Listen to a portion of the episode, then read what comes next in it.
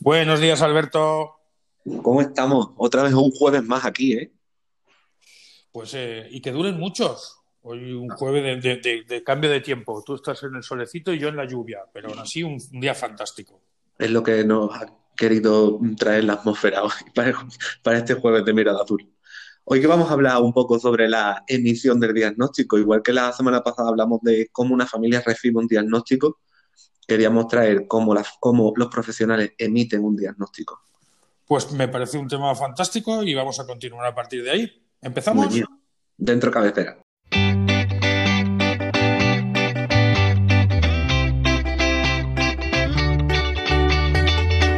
Estás escuchando La Mirada Azul, Diversidad y TEA, un podcast de Rafa Suñer y Alberto León.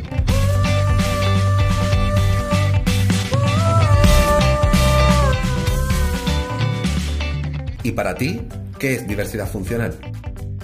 aprendizaje, entendimiento, esfuerzo y juego, pero también es resiliencia y lucha. Entender las diferentes maneras de hacer y de observar el mundo. Amor, paciencia, constancia y lucha. Entusiasmo y pluralidad. Incertidumbre y superación. Desconocimiento y sorpresa.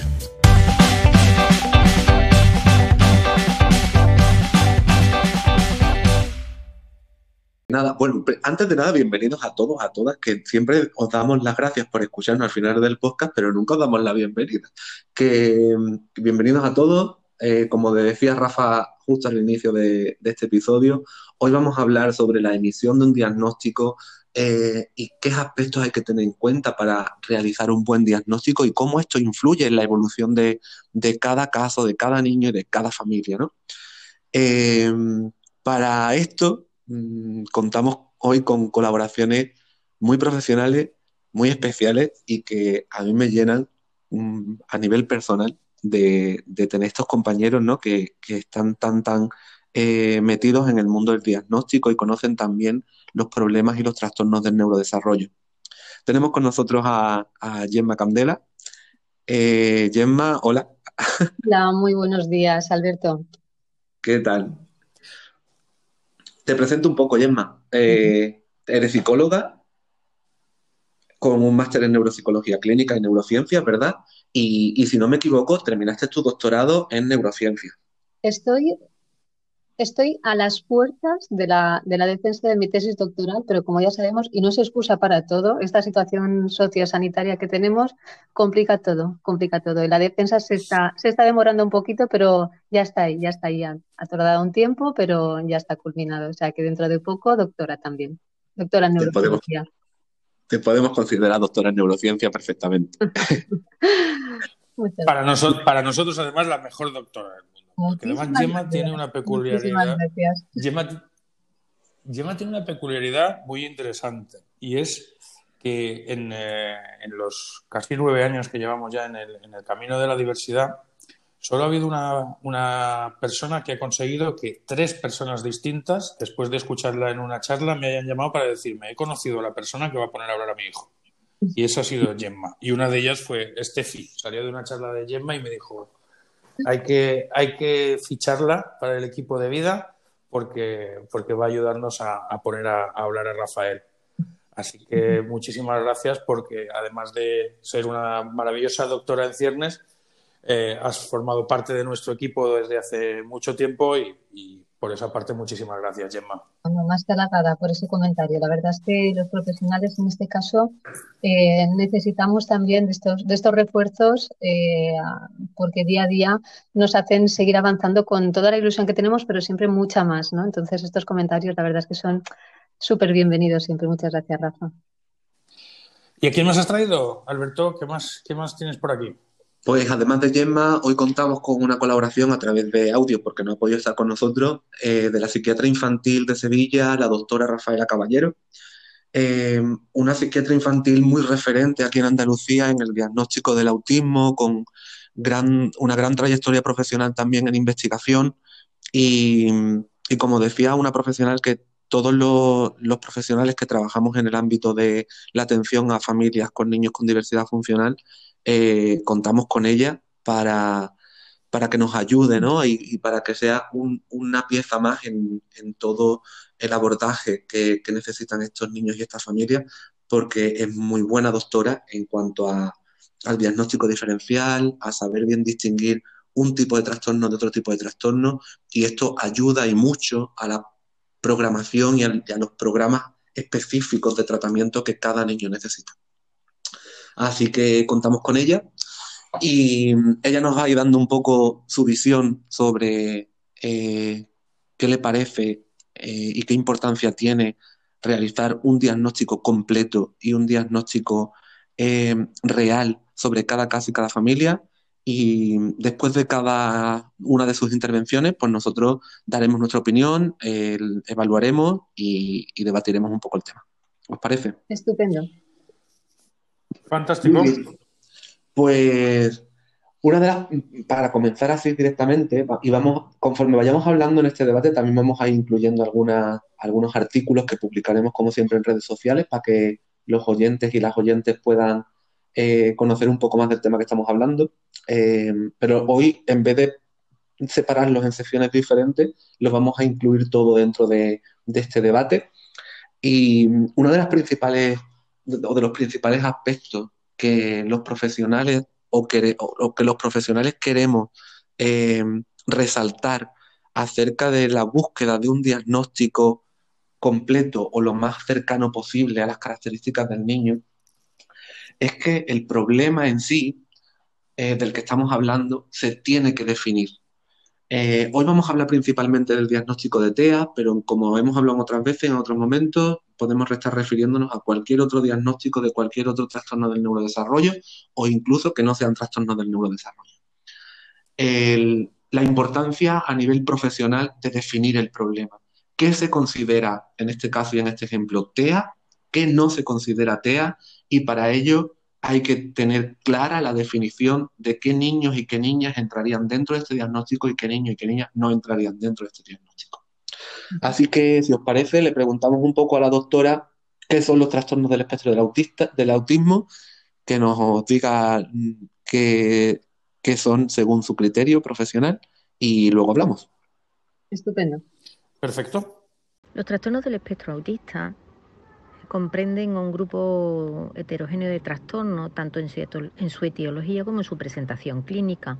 Se inician en la infancia, duran toda la vida, y porque estamos hablando de una enfermedad crónica, y tienen en común la afectación en la comunicación social y unas características conductuales con un patrón repetitivo, eh, con intereses restrictivos en su presentación conductual. Eh, es más frecuente que en chicos que en chicas, casi en una proporción de 4 a 1. Y la detección precoz es fundamental porque mientras antes detectemos a un niño con un trastorno autista o con un autismo, su evolución clínica y su pronóstico va a ser más, más favorable. Por eso es importante que en atención temprana se valoren siempre los signos precoces del TEAP a través de las distintas pruebas que existen, como el MCHAT o el CHAT, el MCHAT ampliado, que se utilizan habitualmente dentro de nuestra comunidad autónoma en los servicios de atención temprana.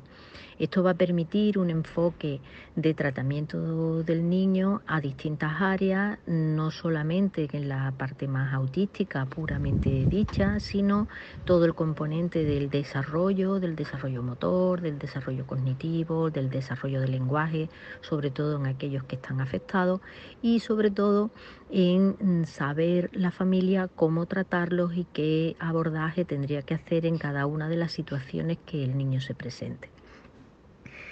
Eh, mm, tiene, es una enfermedad crónica, como he dicho, y tiene distintos grados de afectación, desde un grado más grave, o donde prácticamente el niño tiene una dificultad funcional en muchos aspectos de su vida, no solamente en la estructura social, sino en muchas veces está asociado a afectación en el lenguaje y otras veces está asociado a una discapacidad intelectual. Esa, en ese momento esa situación eh, es mucho más grave para poder mm, sacar al niño con, este, con esta estructura y siempre vamos a valorar eh, este, este contexto. En una en un grado moderado, el niño va a permitir, va a poder avanzar su, su relación social y su, y su nivel de aprendizaje eh, de una manera más regular, aunque con, con, serios problemas. Y en el grado más leve, donde prácticamente no va a haber dificultades en lenguaje ni dificultades intelectuales,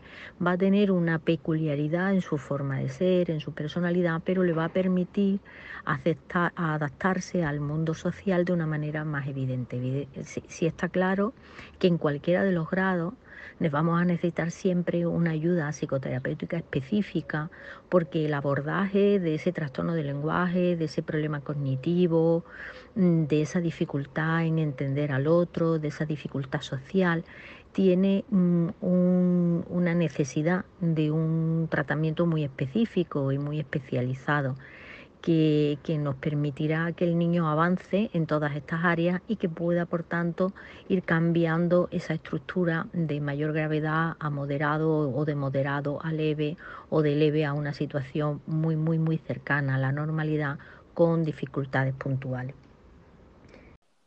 Pues como decía y como acaba de decir la doctora, el, trastorno del espectro del autismo o los trastornos del espectro del autismo, como habla ella, eh, contemplan una gran variabilidad de tipologías de niños, ¿no? No nos podemos eh, centrar únicamente en un único perfil. Eh, y aún así, aún teniendo una gran variabilidad de perfiles y una gran variabilidad de sintomatología clínica, tenemos que utilizar todas las herramientas posibles para poder detectar bien si el niño entraría o no entraría dentro de este tipo de trastornos. Nos han hablado y nos habla la doctora, y yo quiero remarcarlo, eh, sobre la presencia sí o sí, no puede haber dudas de que eso esté apareciendo en el niño, problemas en la comunicación social y aparición de comportamientos y, conductas repetitivas, estereotipadas e intereses restringidos. Sin eso no podemos estar hablando de TEA.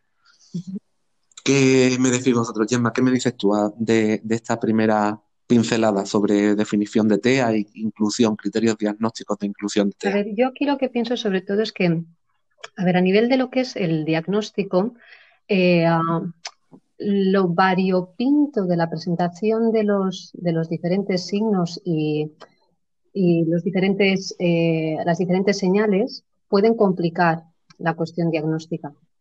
Entonces, ¿qué pasa, qué nos encontramos en clínica? Pues que entre las dificultades a nivel de lo que es el entorno más inmediato, la familia, eh, el entorno de, los profesionales de atención primaria.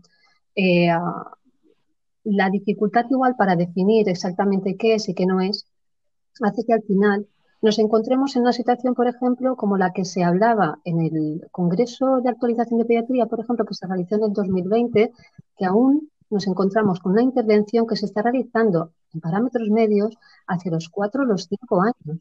Es decir, eh, necesitamos mucho tiempo para definir eh, por la permanencia o por la claridad o ya por las dificultades lo que es y lo que no es. Entonces, estamos cogiendo una vía para poder realizar los diagnósticos, que es el tiempo para definir el síntoma. Y realmente esto es algo eh, que se puede cambiar. Se puede cambiar sobre todo porque, aparentemente los criterios son claros.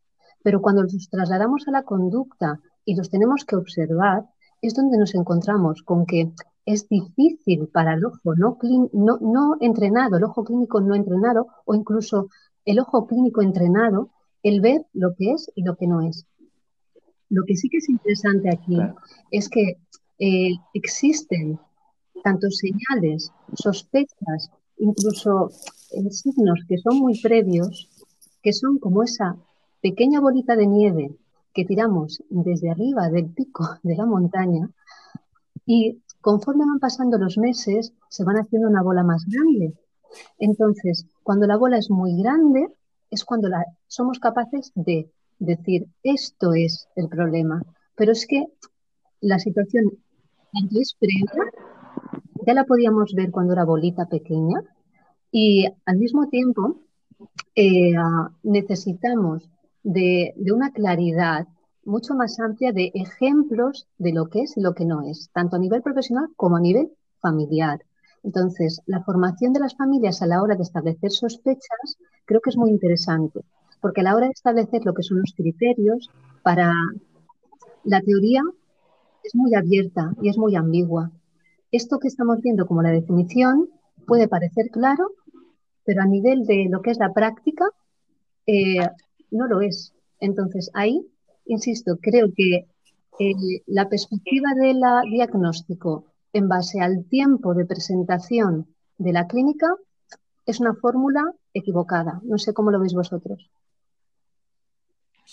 Además, a mí me, yo, bueno, yo hoy voy a estar un poco de, observador eh, agradecido. Quiero decir, con tanta gente especialista, tan buenos profesionales, pues yo voy a intentar eh, hasta cierto punto molestar lo menos posible. Pero sí que es, sí que es cierto que desde el punto de vista de las familias es muy importante dentro de lo que acabas de decir esos primeros síntomas, ¿no? Y esa primera sensación de que, de que no estás loco porque a veces nos, ha sucedido y nos sucede con muchas familias y nos transportan y nos trasladan las familias, esa sensación de que los padres detectan que algo no va bien y por parte de, los profesionales eh, de atención primaria les, la respuesta es, bueno, no pasa nada, ya hablará, ¿no? Ya... Y, eso es ese tiempo que al final luego echamos de menos los que estamos en el camino, es decir, si hubiéramos empezado un pelín antes o si hubiéramos sabido un pelín antes en la dirección correcta en la que dirigirnos, eh, ese tiempo que luego nos, nos falta es el que, el que es fantástico y sería fantástico esas pautas que tú estabas indicando, ¿no? Ese saber qué estamos buscando. Claro. Eh, un poco más adelante, en, el, episodio de hoy, vamos a hablar, y la, la, doctora Caballero también lo hace referencia a ello, de la importancia que tiene que los profesionales de atención primaria oigan a los padres que son y que ya hay bastantes estudios de evidencia científica que nos dicen que los padres, aunque a lo mejor los padres primerizos no tanto, pero los padres ven antes que nadie que su hijo se está comportando de una forma poco esperada o un poco diferente a como ellos tenían pensado que el niño se, tendría que haber comportado. y, esto es un, un rasgo y, una, característica súper importante en el inicio del diagnóstico para que no ocurra lo que nos estaba contando Gemma, ¿no? Eh, que se alargue mucho en el tiempo, que el clínico o, el, profesional que hace el diagnóstico tenga claro que la conducta que está observando entra dentro del diagnóstico de TEA o no. Así es, sobre todo creo que hay una parte que no, debemos obviar, eh, que es, eh, hay algo previo al diagnóstico de, TEA y es el estrés parental. Todo esto se desencadena no porque el niño venga y nos diga que tiene dificultades, sino porque hay unos papás que han detectado que algo no funciona como ellos consideran o esperaban, esperaban que funcionara. ¿Qué pasa aquí? Que eh, la tendencia ya va con cambio, porque esto ya, mm, por suerte, y, y la verdad es que mejor en este sentido. No se escucha a los papás o se intenta a lo mejor considerar que los papás o primerizos o no primerizos eh, tienen una visión sesgada, emocional, eh, angustiosa sobre el desarrollo del nene y demás. Eh, creo que vamos equivocados y vamos ninguneando la, la visión, las sospechas, las dudas y el malestar de los papás. Al final, su estrés. Hay que tener en cuenta que hay algo previo al diagnóstico y es que muy posiblemente el, profesional de atención primaria se encuentre eh, a papás, eh, posiblemente con, los dos tipos de presentación de estrés parental eh, dentro de los previos al, diagnóstico o la, o la definición del problema.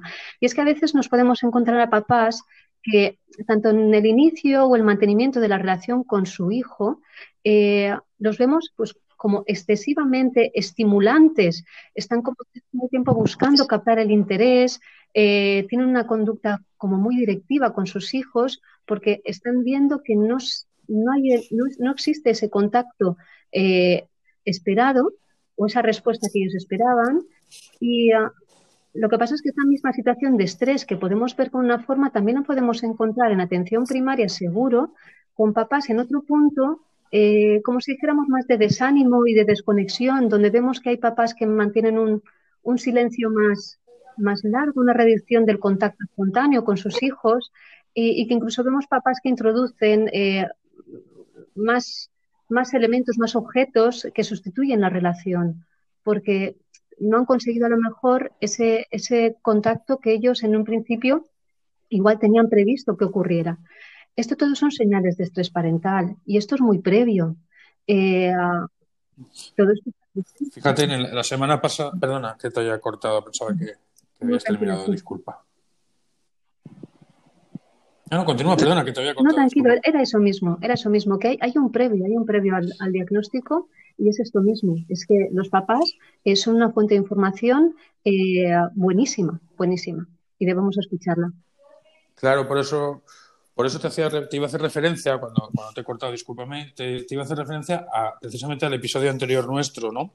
Una de las palabras que más se escuchaba entre los padres cuando nos contaban sus, sus reacciones era alivio, ¿no? Llegaba un punto de alivio, aquello de no, no, estoy loco, ¿no? Estaba sucediendo de verdad lo que teníamos previsto, lo que teníamos, lo que nos, nos, preocupaba, lo que habíamos visto, lo que pensábamos, eh, es verdad que estaba sucediendo y esa escucha activa por parte de los profesionales que me decís y me, y me encanta escuchar que está cambiando es muy, es muy importante.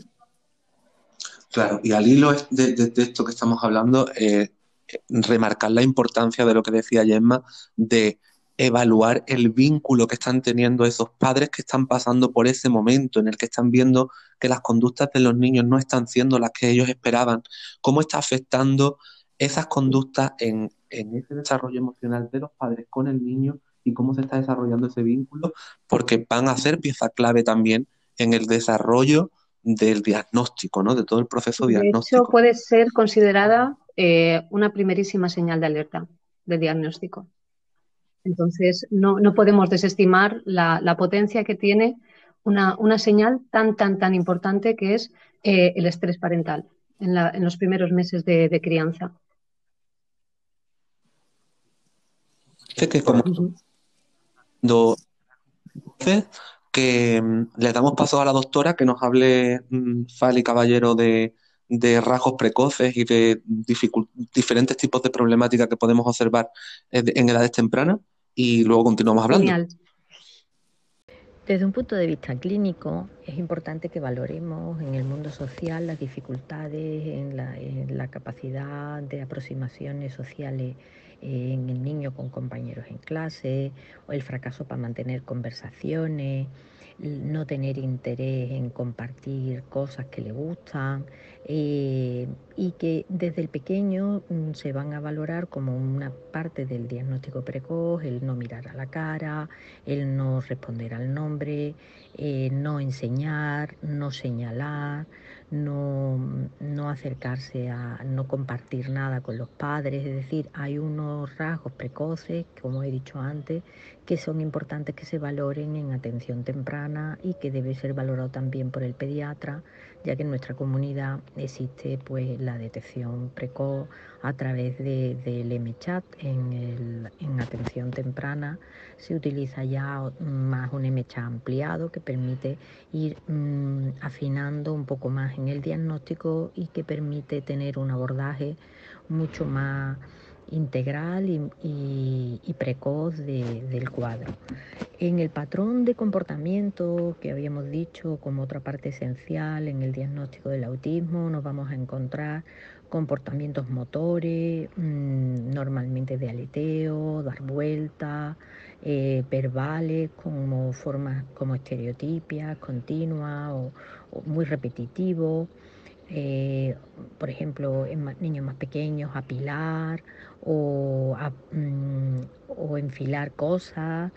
Eh, después normalmente son niños con una, con, una adhesión, con una adhesión excesiva a rutinas, con patrones de comportamiento muy ritualizados, son muy maniáticos, mm, tiene en seguir una misma ruta, mm, preguntas repetitivas y muchas veces nos encontramos eh, comportamientos, mm, digamos, más anormales, más en niños más mayores, donde lo que se, solamente quieren jugar a un tipo de cosas o solamente no es tanto la hay que valorar siempre cuando tengo un comportamiento anormal en el mundo en el mundo restringido, en intereses restringidos, es si lo que está haciendo el niño es normal en la calidad, es decir, puedo coleccionar cromos, pero si en la cantidad excesiva colecciono mil cromos o dos mil cromos o tres mil cromos, pues estoy planteando eh, que hay una diferencia cualitativa. Eso lo tenemos también que valorar. Y en, este, y en el caso del autismo, uno de los elementos que se nota muchísimo al principio es la hiper y la hiporreactividad sensorial, ese interés sensorial inusual, por ejemplo, pues dificultades, son muchas veces son visuales, táctiles, gustativos, no soportan los cambios de comida, no pueden soportar determinada, determinada ropa o determinada mm, que, que, se pone, le molestan las cosas, le gusta jugar con luces y sombras, se tiran al suelo para ver los movimientos de una manera especial. Es decir, son mm, situaciones muy normales que se dan muchas veces y que a veces es casi los primeros síntomas que, no, que pasan desapercibidos, pero que es importante que lo valoremos en, en el entorno. Y al hilo de lo que decía la doctora Caballero, eh, fijaros ¿no? lo, lo, que hablamos al principio de la gran heterogeneidad de sintomatología que puede presentar eh, el, se pueden presentar los trastornos del espectro del autismo. Yo aquí quería mm, sacar la relevancia y darle mucha importancia a la realización y a que esto también que las familias lo tengan muy claro, a que se realice y vayan buscando un diagnóstico completo. Es decir, para ser capaces de detectar toda esta problemática de la que hemos, de la que hemos escuchado la doctora Caballero, ¿no? De mm, esos rasgos precoces de, que van desde no señalar o, o no re reaccionar al nombre o no mostrar objetos al padre o a la madre, eh, los problemas de comunicación social, la cantidad de comportamientos repetitivos o restringidos y la variabilidad de formas que se pueden presentar.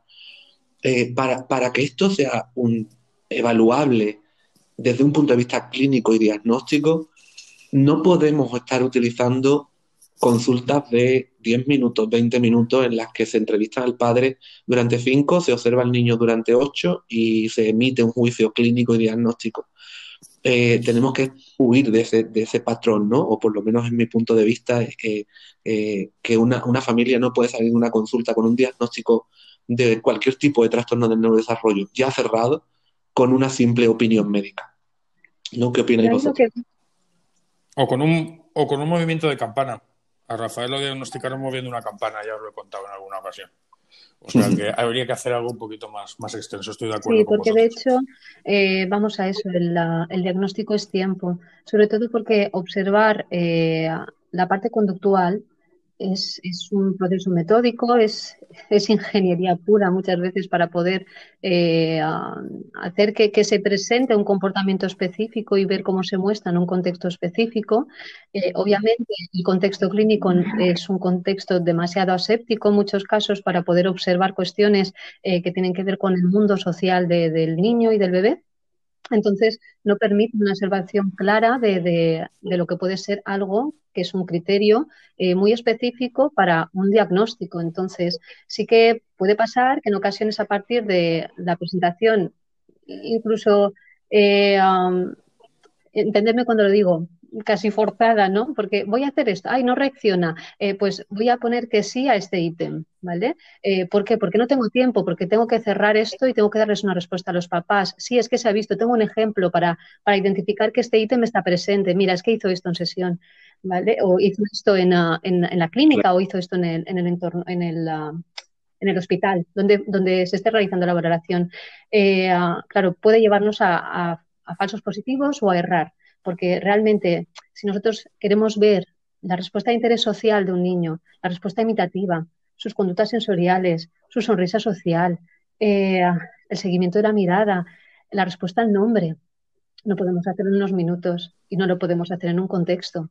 Entonces, claramente estos síntomas eh, son, son, definitorios de, de, de, una, una, de un trastorno y esos síntomas que que sí que es verdad que cuando esa bola de nieve ya es enorme, y estamos hablando de nenes con tres, cuatro años, donde ya es muy clara la, diferencia respecto al desarrollo típico, eh, curiosamente ya los teníamos presentes en forma de, como os decía antes, de pequeña bolita de nieve cuando tenían un añito.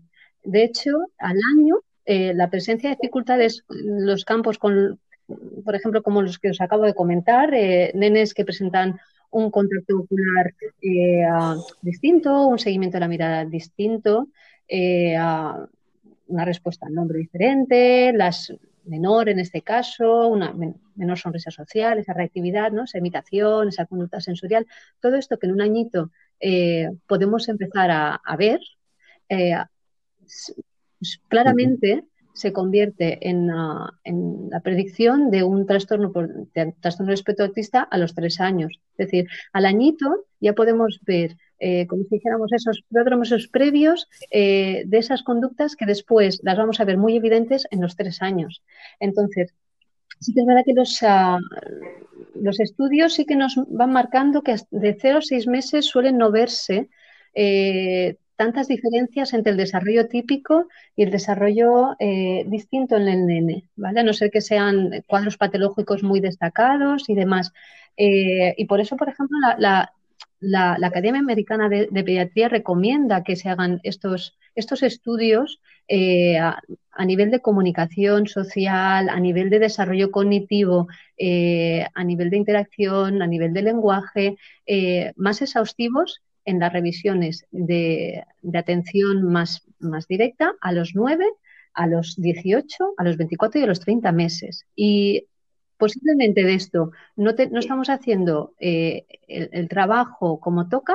Y insisto, me voy al punto donde empezaba. Estamos viéndonos que a nivel de intervención la media aún se sitúa entre los 4 y los 5 años.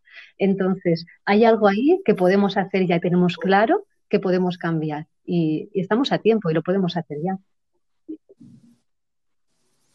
Sí, y, qué importancia también, Gemma, y también aquí quiero eh, pasar a otro tema que queríamos tratar contigo, de el uso, que esto también lo vamos a poner en redes sociales, uno de, uno de los últimos artículos que se han sacado sobre el uso de herramientas de evaluación que no únicamente estén basadas en, eh, para hacer un diagnóstico en la opinión del profesional, basándose en las clasificaciones de trastornos que estemos utilizando, ¿no? La importancia de utilizar herramientas específicas para valorar y además de herramientas específicas, diversidad de herramientas específicas, ¿no? Que utilicemos cuestionarios para padres, que utilicemos test estandarizados, que utilicemos observaciones cualitativas y cuantitativas, eh, y que utilicemos técnicas como la entrevista, ¿no? Directamente a los padres. Pero teniendo, eh, pero permítame que, incorpore una cosa importante, porque todo lo que estoy diciendo es, es fantástico, pero también hay una cosa que hay que tener en cuenta. Cuando nosotros empezamos con Rafael, nosotros tuvimos la, fortuna de empezar muy pronto. Ya sabéis que con 18 meses Rafael ya, ya estaba diagnosticado, doblemente diagnosticado, primero mal y luego bien. Por lo tanto, tuvimos eh, en ese sentido la, la ventaja de poder empezar muy pronto. Es cierto que nos enfrentábamos a cuestionarios que eran absolutamente imposibles de rellenar para nosotros.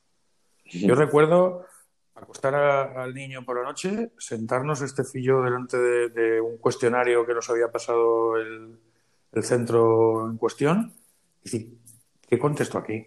Habían preguntas que decías, es imposible. si yo supiera valorar esto, sería un profesional. Pues nos preguntaban cosas muy, muy complicadas. Entonces, es interesante que hayan herramientas, pero que sean accesibles estamos, pedimos accesibilidad para, las personas con, diversidad, pero también hay que buscar la accesibilidad para que los padres puedan ver esas, señales. Yo estoy convencido que lo que acaba de contarnos Gemma, cualquier padre es capaz de detectarlo. Si su hijo responde o no al nombre, si su hijo mira o no, en la... ese tipo de cosas sí son muy importantes que, vinieran en ese manual de padre que no nos dan, ¿verdad? Que de repente tenemos un hijo y no tenemos manual. En ese manual que no nos dan, que estuvieran esas señales. Pero también teniendo en cuenta cuando decís cuestionarios a los padres, ¿qué les preguntamos a los padres y en qué intensidad podemos saber lo que sabe cada padre? Sí, sí. Claro, sí, sí, completamente de acuerdo contigo, Rafa. Eh, los cuestionarios eh, a veces son indescifrables para, para, las personas que no tienen manejo de los conceptos técnicos o igual no, no, no están inmersas en, en, lo que es lo teórico o conocen en profundidad lo que es el, eh, el trastorno o los diferentes diagnósticos posibles. Eh, plantarse delante de un ítem eh, puede ser, vamos, una disertación filosófica alrededor de que esto lo hace un poquito o, sí o no, o será esto lo que me está preguntando, o será lo otro. Eh, no tengo claro qué tengo que poner aquí, pero realmente si lo pongo puede definir la realidad de mi hijo. Es un estrés. Claro, es que cuando, cuando escribías, hacíamos los cuestionarios y yo le decía, Estefi, no cojas el boli. coge un lápiz, porque lo que estamos poniendo aquí, esto va a marcar muchas cosas y nos volvíamos locos. o sea, lo que pasa es que ya sabéis que luego nosotros al final acabamos riéndonos, pero había, pero había momentos en los que, en los que entrábamos en, pánico completo. ¿Qué pongo aquí? Y si pongo que sí, ¿qué significa? Y si pongo que no, ¿esto qué implica? Y esa, esa sensación también era muy complicada de gestionar. Habría que hacerlo de una manera que fuera más accesible para todos. Estamos muy acostumbrados a utilizar cuestionarios como moneda de cambio. ¿no? Yo, yo como profesional te doy un cuestionario, tú me respondes estas preguntas y yo ya luego saco las, las conclusiones oportunas. Y es un mal uso del cuestionario. El cuestionario hay que entenderlo. El propio profesional que está utilizando un cuestionario concreto para recabar información tiene que conocer mucho del cuestionario. Tiene que conocer si realmente los datos estadísticos nos dicen que las preguntas que están hechas, eh, las preguntas de las que están formadas el cuestionario, miden lo que realmente queremos medir. Eh, otro de los aspectos es si los padres entienden si la pregunta está haciendo referencia a lo que queremos medir. Y, en muchas ocasiones hay que sentarse con los padres y explicarles ítem por ítem para que contesten eh, de la forma más cercana posible eh, a la realidad del niño lo que queremos, lo que queremos eh, la información que queremos sacar, ¿no? Y es un mal uso del, cuestionario porque creemos que por, porque un cuestionario esté editado o publicado por una casa editorial ya se puede utilizar de una forma libre, ¿no? Y no, requiere de formación, de experiencia y lo que decía Emma, Gemma, eh, requiere de, un conocimiento exhaustivo del propio cuestionario y de cada ítem y de qué está midiendo cada ítem. Completamente de acuerdo. Y de hecho, eh, en estos momentos yo pienso como profesionales, ahí a nivel de autocrítica debemos hacer un avance. Eh, los cuestionarios tienen que estar más, más definidos. Si no, nos abocamos siempre a lo mismo. Yo te habrás visto muchas veces, Alberto, haciendo los cuestionarios con los papás, porque es que si no sabes que van a ir perdidos y sabes que no vas a obtener la, información que necesitas, entonces va a ser un trabajo completamente infructuoso. Es decir, les vas a, a pedir una información que te va a llegar posiblemente sesgada porque no, no existe la, la, posibilidad a partir del ítem de ofrecer la información que se, que se precisa. Entonces, eh, lo interesante ahí es hacer, hacer los cuestionarios con los papas. Por tanto, eh, insisto, yo creo que ahí sí que es verdad que, aunque algunos papás igual se nos puedan asustar cuando vean un cuestionario que va seguido de un, de un tomo explicativo de los ítems, eh, puede ser fórmula igual por la cual, ítem 1, ¿qué me está preguntando? Ejemplos, incluso si tenemos la, la posibilidad de, de, darle un formato tecnológico, vídeos explicativos. Esto es lo que te estoy pidiendo. Exactamente esto. ¿Esto lo ves? ¿No lo ves? Y entonces ahí claramente que el papá y la mamá sepan eh, que lo que están contestando lo contestan con rigor y con tranquilidad y no con esa falta de control de decir, es que no sé, no sé la verdad. muchos, muchos papás siempre, si le damos el cuestionario, pues van a volver así. Claro. Y hablando, Gemma, sobre herramientas de evaluación eh, y, pasando un poco página del tema cuestionario, eh, herramientas de evaluación eh, que estén evaluando la mirada del bebé, herramientas de evaluación que estén mirando cómo un bebé de seis meses, que ya nos decías tú antes que sería como la primera edad para poder observar este tipo de, sintomatologías precoces, ¿qué herramientas hay ahora mismo que estén detectando este tipo de, problemática, ¿no? Hacia dónde dirige la mirada un bebé, hacia dónde, y que ya nos dice la evidencia que en el desarrollo de trastornos del espectro de autismo puede haber problemas en este ámbito. Hay que tener en cuenta una cuestión. A ver, tenemos muchas, tenemos, disponemos de pruebas, disponemos de materiales para medir y comparar con baremos eh, ciertos aspectos del desarrollo.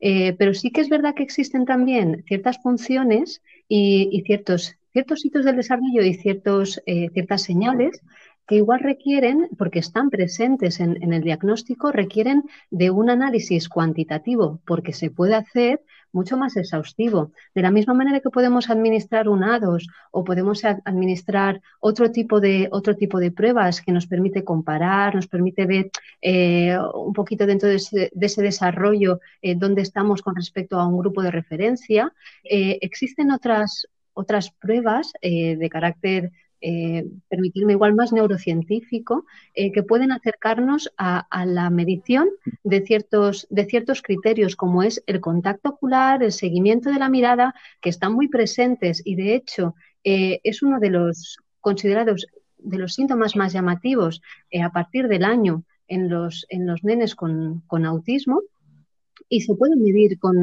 con se pueden utilizar herramientas como por ejemplo el Age Tracker que, que permite en este caso eh, a partir de la del visionado nosotros ponemos al bebé delante de una pantalla, una pantalla, en este caso de ordenador, que se están, están ocurriendo una serie de imágenes, unas imágenes de vídeo y demás, en las que hay personas, objetos, ¿vale? Y a partir de eh, unos sistemas de infrarrojos que están ubicados en, ese visor, eh, podemos permitirnos evaluar el tiempo que el niño permanece mirando a una parte específica de esa imagen. Eh, ¿Qué, pasa? Nosotros podemos decir a nivel de observación, el contacto ocular o el seguimiento de la mirada o, el rastreo visual eh, es atípico o no es atípico. Lo podemos decir a nivel observacional, pero también lo podemos cuantificar y esto es ciencia y la ciencia es algo más exacto, obviamente, que la observación. Entonces, aquí con este sistema eh, se puede ver exactamente si el niño o la niña ha estado mirando en esos vídeos porque están preparados, ¿vale? Perfectamente para que esto ocurra. Eh, si están mirando a la, parte de los ojos, si están mirando hacia la boca, si están mirando los objetos del entorno, del contexto de, ese mismo, de ese mismo vídeo.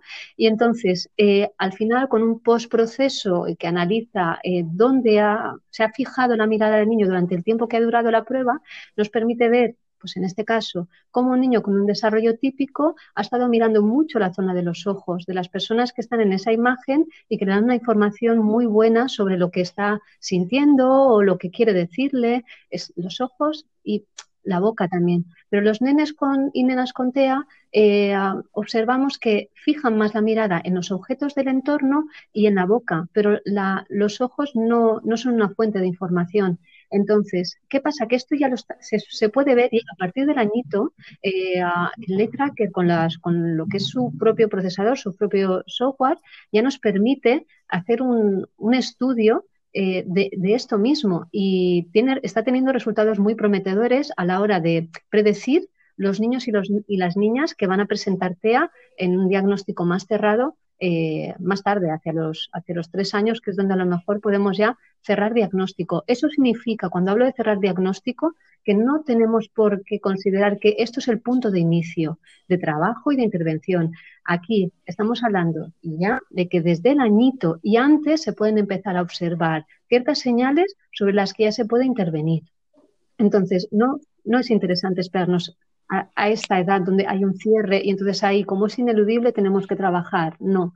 Eh, el diagnóstico es el. al final es el nombre que le ponemos a un conjunto de, criterios, a un conjunto de síntomas, pero esos están y estaban y a eso tenemos que, ir, ¿no? Pero insisto, el eye tracker puede ser una herramienta muy, muy válida para en estos momentos poder eh, cuantificar eh, y ser más científicos a la hora de estudiar todo lo que es el proceso visual de, de los nenes con TEA. Es súper interesante el, uso, el manejo del eye tracker y, de, los resultados que está dando, ¿no?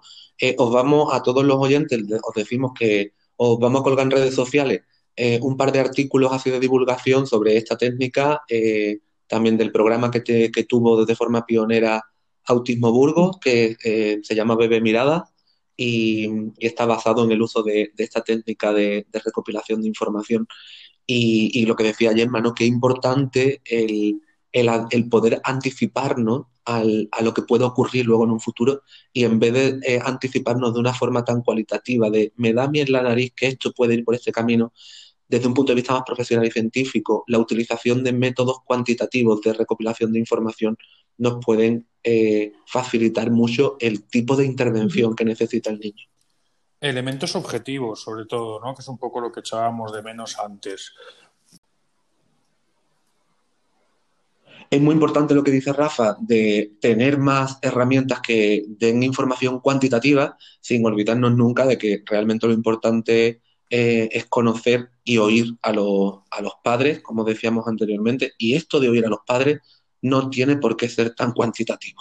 Hay aspectos de vida que sí que se pueden medir y saber qué tipo de regla vamos a utilizar y qué tipo de unidad de medida vamos a utilizar, pero también tenemos que entrenarnos en eh, la utilización de métodos cualitativos eh, que se basen en la escucha de, los padres.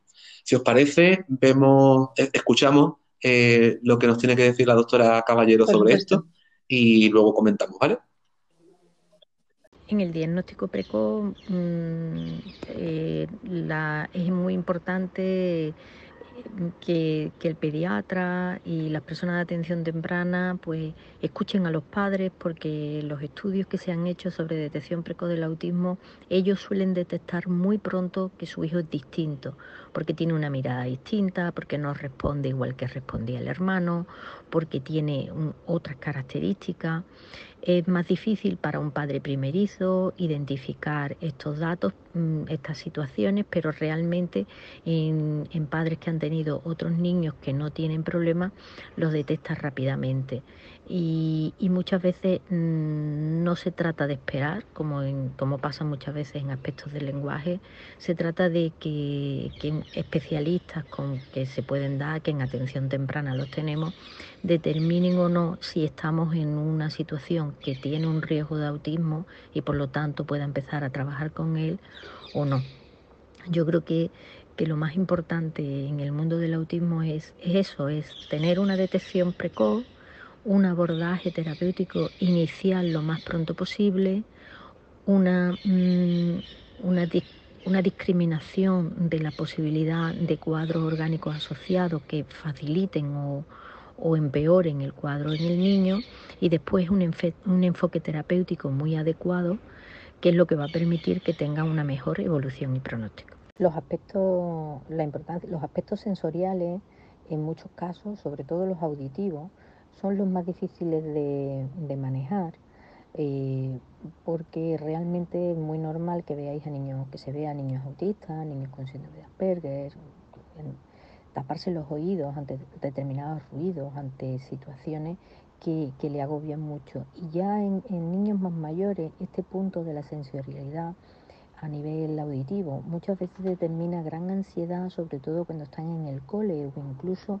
en el instituto, y es realmente uno de los, de los elementos que más problemas nos dan por las vivencias de ansiedad y de estrés que le supone al niño autista. Por tanto, yo creo que podríamos diferenciar tres partes, una parte en la detección precoz, que ya he señalado, una parte en el mundo escolar, que con la, con la integración funciona, y una parte en, el mundo de la secundaria, que es más peligrosa, porque mm, el niño es más es distinto, es diferente y tiene que y puedes tener bullying y sobre todo pues, porque sus conductas de ansiedad ante, esa, ante ese ruido o ante esa forma de acercarse a los compañeros hace que se, que se note mucho su presencia y por lo tanto el riesgo a que tengamos eh, bullying y acoso en el, autismo, en el autismo más mayor, más parecido al niño Asperger tipo, sí tenemos que estar muy pendientes en el mundo del instituto.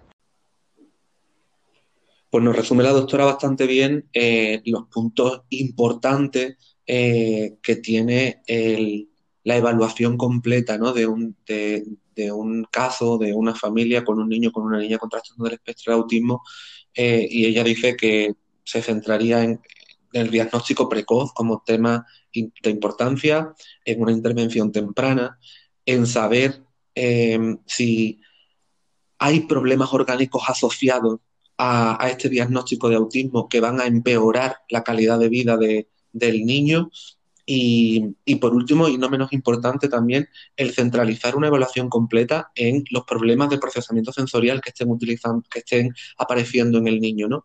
Cómo es el manejo de la información sensorial puede repercutir de una forma muy negativa en la funcionalidad y la participación del niño en un montón de áreas de áreas eh, de, las actividades de la vida diaria eh, y que pueden mermar mucho la funcionalidad del niño eh, con el diagnóstico de TEA. Además, parecía, escuchando los audios, parecía que había estado con nosotros, estaba tocando los mismos temas que hemos estado tocando nosotros, o sea, que parecía que, había estado escuchando. Parece que sí pero no, en verdad no la está escuchando. La verdad es que al hilo de, lo que se iba, de lo que se iba diciendo, sí que existen, existen formas de medir el estrés parental. Hay, hay hay cuestionarios que deberíamos mejorar, obviamente, para, para evaluar el estrés parental y que deberían estar ya eh, directamente en atención primaria. Yo creo que una opción, una opción bastante adecuada, porque realmente al fin y al cabo debemos ser sensatos en los planteamientos que nos hacemos, es que eh, el profesional de atención, de atención primaria tiene el tiempo que tiene y eso no significa que no quiera hacer bien las cosas. Es que el recurso tiempo es una prioridad en este caso. Entonces, al fin y al cabo, si carente de por recurso más, más importante que ese tiempo para hacer su trabajo eh, de una manera exhaustiva. Eh, y yo pienso que ahí el éxito estaría en darle fórmulas para, con el poco tiempo que tiene, eh, dé a la familia alternativas eh, que amplíen ese tiempo. ahí una fórmula podría ser perfectamente el, el poder llevar a una app o a una o a alguna web una fórmula para, que ya, ya existen, ¿eh? pero que, que, fuese más promocionado desde la atención primaria. Una fórmula para poder a lo mejor evaluar el propio estrés de la familia, poder evaluar esas primeras señales, poder saber eh, cuál es el desarrollo típico, cuáles son esas señales que deberían alertarlos, eh, cómo estimular y cómo atender en cada fase, porque las familias obviamente no las podemos dejar carentes de recursos cuando les estamos generando un estresor que es, uy, parece que algo puede no ir bien. No, eh, bueno, puedes empezar y hacer cositas y obviamente si es demasiado, eh, demasiada esa diferencia o la señal es muy clara, obviamente consulta a un profesional. Pero que esta, que esta información que les que tuviese la familia, tuviese como diferentes niveles, porque es verdad que hay familias o hay, hay, hay entornos que a lo mejor están más formados, más preparados para poder, a partir de un ítem, responder con claridad, porque lo entienden o por cualquier causa saben qué es lo que tienen que poner, eh, y a lo mejor eh, si les damos demasiada información en un primer momento van a eludir eh, la, la, cumplimentación de esa, de, eso, de esa información, porque estamos en una sociedad que funciona muy rápido y a lo mejor el, posibilitar que cada familia, en función de, la comprensión de cada uno de esos ítems exploratorios, pueda ir adentrándose a diferentes niveles explicativos, desde que pueda ser una explicación eh, más teórica sobre el ítem a que se vayan poniendo varios ejemplos o al mismo tiempo la visualización de vídeos específicos para poder ver esa, esa información que se está pidiendo. Entonces, creo que ahí eh, el tiempo ya quedaría por parte de la familia y creo que la familia tiene gusto y ganas para darle todo el tiempo a esto. Entonces creo que ahí podríamos salvar desde fuera y dar al profesional mm, médico una, información más cerrada. Mira, esto mm, que creo que estoy seguro de lo que he puesto porque mm, he ido viendo que la información eh, que yo quería poner es clara, eh, sé lo que, estoy, lo que estoy poniendo, me ha dado estos resultados. ¿Qué podría hacer? Pero sabe muy bien, el profesional llega, o el médico, o la pediatra, o el pediatra llegan, llegan los papás con información clara, cerrada y, ajustada al tiempo que a lo mejor puede disponer para que pueda hacer las derivaciones pertinentes. Y obviamente hay otro punto ahí, es el tema de las, de las señales, de, la, de señales a nivel sensorial. Todo lo que es eh, la conducta sensorial en los primeros estadios puede que sea menos evidente, pero realmente después es esa base de la pirámide sobre la que tenemos que construirlo todo. Entonces, al fin y al cabo es como una especie de, de, conducta o, criterio muy, muy difícilmente observable en los estadios más tempranos, a no ser que sea más evidente, y que después va a ser de, las, de lo primero que tengamos que trabajar en los nenes. Entonces, ahí es muy importante también ampliar la investigación y el trabajo para poder tener eh, fórmulas objetivas, científicas, baremadas, eh, transmitibles, es decir, que puedan aunar criterios de diferentes jueces a la hora de evaluar algo, que puedan permitir desde manera, de forma muy temprana, también evaluar estas necesidades sensoriales. Claro que sí. Ya añadiría el, que el camino, como, como aportación a la mejora ¿no? del diagnóstico eh, de los trastornos del neurodesarrollo, yo mm, aportaría que nos debemos de ir alejando del camino del que un único profesional sea el encargado del diagnóstico, que, esto tiene que ir hacia un grupo de profesionales que evalúan al niño de la forma más completa posible, ya no solamente al niño, como hemos dicho, también a la familia, y que haya diferentes visiones de diferentes categorías profesionales que den información sobre em, los diferentes rasgos que hemos estado hablando, ¿no? A nivel sensorial, que haya terapeutas ocupacionales eh, evaluando cómo el procesamiento sensorial del niño está impactando en la funcionalidad y en las actividades de la vida diaria. Que haya psicólogos bien entrenados en la capacidad para detectar comportamientos y conductas restringidas y restrictivas. Que haya buenos logopedas y profesionales de la comunicación que nos hablen si está viendo o no está viendo comunicación social. Eh, y que luego al final el médico también dé su opinión sobre eh, si hubiera alguna alteración orgánica que esté dificultando aún más la calidad de vida del niño. Y creo que tenemos que ir hacia, hacia este modelo más que al el modelo asistencial de voy al médico que me dé su opinión y nos vamos para casa. Fantástico. Lo que es evidente es que nos es que vamos a necesitar otro programa para seguir hablando de todo esto. ¿eh? O sea, nos hemos quedado cortísimos. La semana pasada ya nos pasó, eh, pero esta semana ya, o sea, cada día nos estamos quedando más cortos. Vamos a tener que acabar haciendo caso a, nuestra amiga Lorena de Aprenden, que dice que quiere que hagamos eh, prácticamente uno diario, ¿no? Y que necesitamos necesitamos más espacio el podcast.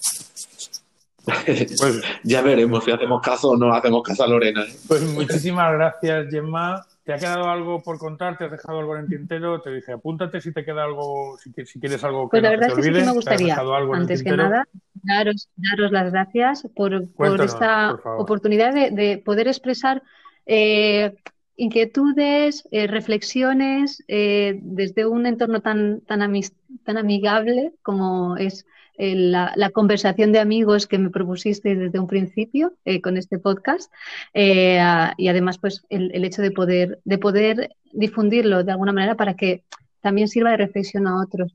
Eh, también con todo este ánimo y hablando en todo momento de, de, del tema del diagnóstico o la diagnóstico es las sospechas previas, en esa línea también estamos trabajando los profesionales. En mi caso, por ejemplo, eh, sí que es verdad que es, un- es un- es una idea que se generó hace tiempo, pero se está transformando en un proyecto más cerrado, en el cual se intenta, sobre todo, desde la experiencia clínica eh, y después de haber observado durante, durante mucho tiempo la necesidad de poder avanzar eh, en diagnóstico y generar cultura de diagnóstico temprano, también muy recientemente, pues, después de hablar con, con Javier Arnaiz, que hablé con él eh, de, de autismo gurú por el tema de, también de Tracker y demás, eh, pues al generar esto, una cultura de, de diagnóstico temprano, que es lo que estamos intentando los profesionales, en mi caso, en mi clínica, a eso vamos, un proyecto que intentamos eh, y esperemos que sea de mucha ayuda para las familias y, y que también sea de mucha ayuda para, para nuestros nenes eh, y que al mismo tiempo no solo tenga una repercusión a nivel de lo que es nuestro propio centro, sino generar una perspectiva más abierta que, como os decía, llegue a, los profesionales de atención primaria y que al mismo tiempo también permita que se puedan generar sistemas como APPs eh, o otras fórmulas por las cuales las familias puedan también hacer su propio proceso de, estudio, valoración y de, y de búsqueda también de, de, de ese alivio, esa tranquilidad que es el conocimiento. Eso es una reducción clara del estrés que voy a contar a las familias. la verdad. Y no, y no te olvides de cuando desarrolles todo eso que acabas de contar tan maravilloso y que suena tan bien, el primer sitio que tienes que venir a contarlo es aquí a nosotros. ¿eh? No te olvides de venir a contárnoslo, a explicárnoslo y a ver cómo está avanzando todos esos proyectos.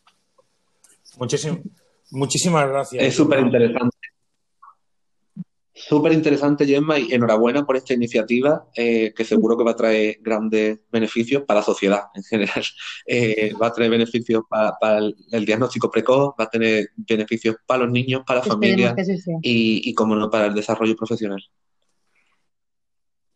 Y daros las gracias Pues a, estupendo. a- a todos. Como siempre, esta semana no hay, no hay calma en el caos, porque el caos se apoderó de, de- de nuestra familia. Rafael se puso marito en una semana corta, con un puente, y sabíamos además que en un tema como el de hoy íbamos a necesitar hasta el último minuto, como habéis visto, apurando como campeones hasta el final. Así que la semana que viene volveremos con las secciones habituales pero hoy nos parecía muy importante poder exprimir al máximo a Gemma, poder aprovechar a, a Alberto, que como siempre muchísimas gracias por darnos tu perspectiva y por el programa que nos has traído hoy. A vosotros siempre, por la oportunidad y por crear este espacio maravilloso. Y muchas gracias, Gemma. Te esperamos de vuelta. Como has dicho que sí a la primera, como le dijimos el otro día a Gonzalo, los que decís sí a la primera, sabéis que vais a volver, porque es el problema de decir que sí, que la gente se lo coge como costumbre. Y muchísimas, muchísimas gracias a todos por apoyarnos en, en La Mirada Azul. Y hasta el jueves que viene, que es 1 de abril, y por lo tanto el tema no podía ser otro que el 2 de abril, el Día Mundial del Autismo. Así que la semana que viene volvemos para, para hablar del 2 de abril. Maravilloso, un placer. Encantadísimo de volver.